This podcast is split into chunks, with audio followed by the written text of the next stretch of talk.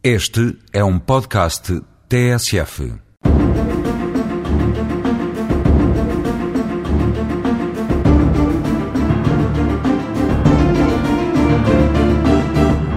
Voltemos à justiça desportiva. É público que os jogadores e os clubes recorrem aos tribunais comuns, casos de pagamento de salários ou indemnizações por rescisão de contrato, por exemplo, e que há situações em que a justiça comum interfere com a atividade dos clubes e agentes desportivos, como é o caso muito atual do chamado apito dourado.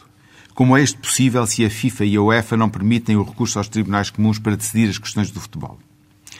Parece evidente que, sempre que estejam em causa atividades que possam ser consideradas criminosas e puníveis de acordo com as leis penais em vigor, o Estado não se pode demitir das suas responsabilidades, mesmo que tais atividades sejam desenvolvidas por pessoas que atuam no âmbito do fenómeno desportivo.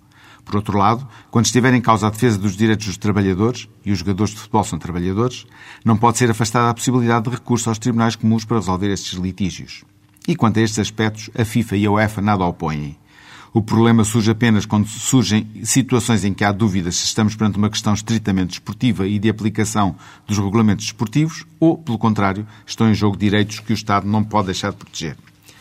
Foi o que aconteceu no chamado caso Mateus, em que os órgãos de justiça desportiva entendiam não ser possível o recurso aos tribunais, mas era possível entender que tal recurso era possível. Para se perceber como podem conviver estas duas formas de justiça, entre aspas, dado que, como se disse, não se pode falar em verdadeira justiça desportiva, vejamos o exemplo do chamado caso Apito Dourado.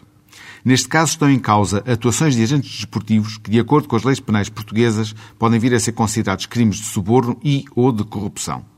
Daí a investigação pelos órgãos públicos, Polícia Judiciária e Ministério Público, e a submissão da questão aos tribunais comuns. Mas a decisão que estes proferirem não tem qualquer reflexo no âmbito desportivo. Ora, os regulamentos desportivos prevêem consequências no âmbito das competições desportivas para quem pratica estes atos. Por isso, os órgãos próprios da Justiça Desportiva, neste caso a Comissão Disciplinar da Liga, encarregam-se de apreciar os factos e aplicar os castigos decorrentes dessas atuações. E se no julgamento criminal não vierem a ser condenados os agentes a quem a Comissão Disciplinar já aplicou castigos no âmbito desportivo?